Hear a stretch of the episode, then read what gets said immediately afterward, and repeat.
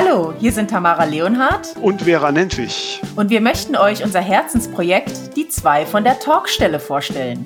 Das ist unser Podcast für Autorinnen und Autoren und alle, die sich für die Welt der Schreibenden interessieren. Seit über zwei Jahren erscheint wöchentlich eine Folge mit besonderen Einblicken in die Self-Publishing und Buchbubble. Wir führen tiefgreifende und ehrliche Gespräche zu zweit oder mit hochkarätigen Gästen aus allen relevanten Bereichen. Die zwei von der Talkstelle. Der Buchbubble Podcast mit Tamara Leonhardt und Vera Nentwich.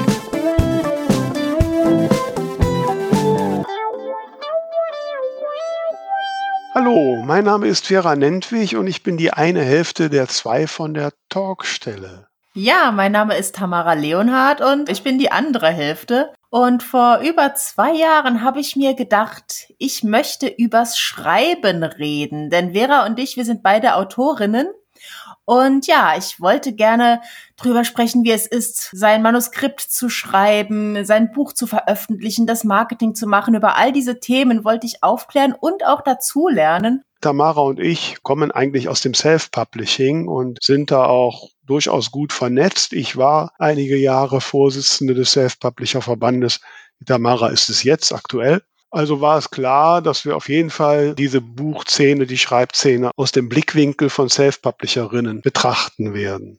Aber natürlich nicht nur das, sondern wir wollten auch wissen, wie es in großen Verlagen aussieht und wollten unseren Hörerinnen und Hörern Einblicke in die Verlagswelt geben und so auch eine Brücke schlagen zwischen Self-Publishing und Verlagen. Dabei war uns immer wichtig, kein hochjournalistisches Format zu machen, sondern das Gespräch, der Austausch unter uns. Mir sind da verschiedene Gäste und Gästinnen in Erinnerung geblieben und wir haben alle Bereiche des Autoren- und Autorinnen-Daseins abgedeckt.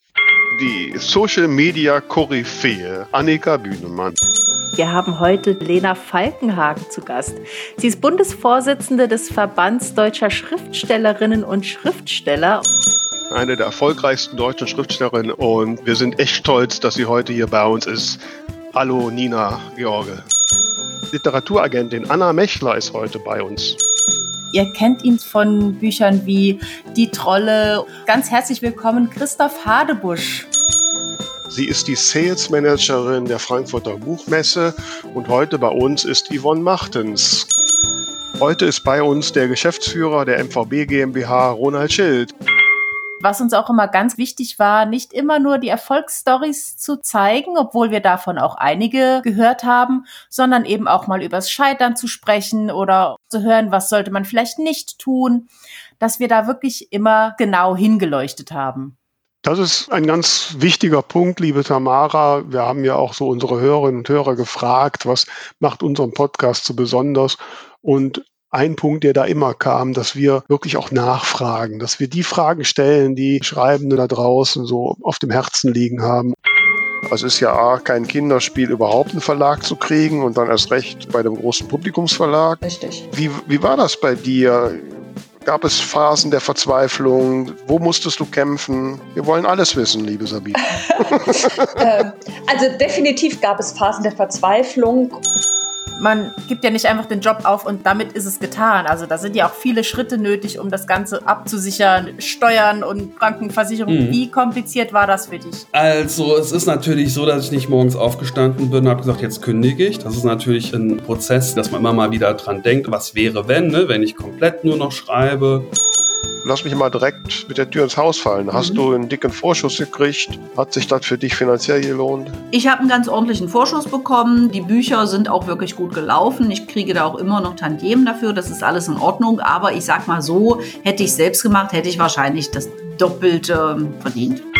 Jetzt sind ja leider in diesen letzten zwei Jahren nicht sehr viele Buchmessen gewesen. Aber wenn wir mal so in der Branche unterwegs sind, werden wir doch immer häufiger angesprochen, dass man unseren Podcast sehr weit verbreitet hört. Und das macht uns ziemlich stolz.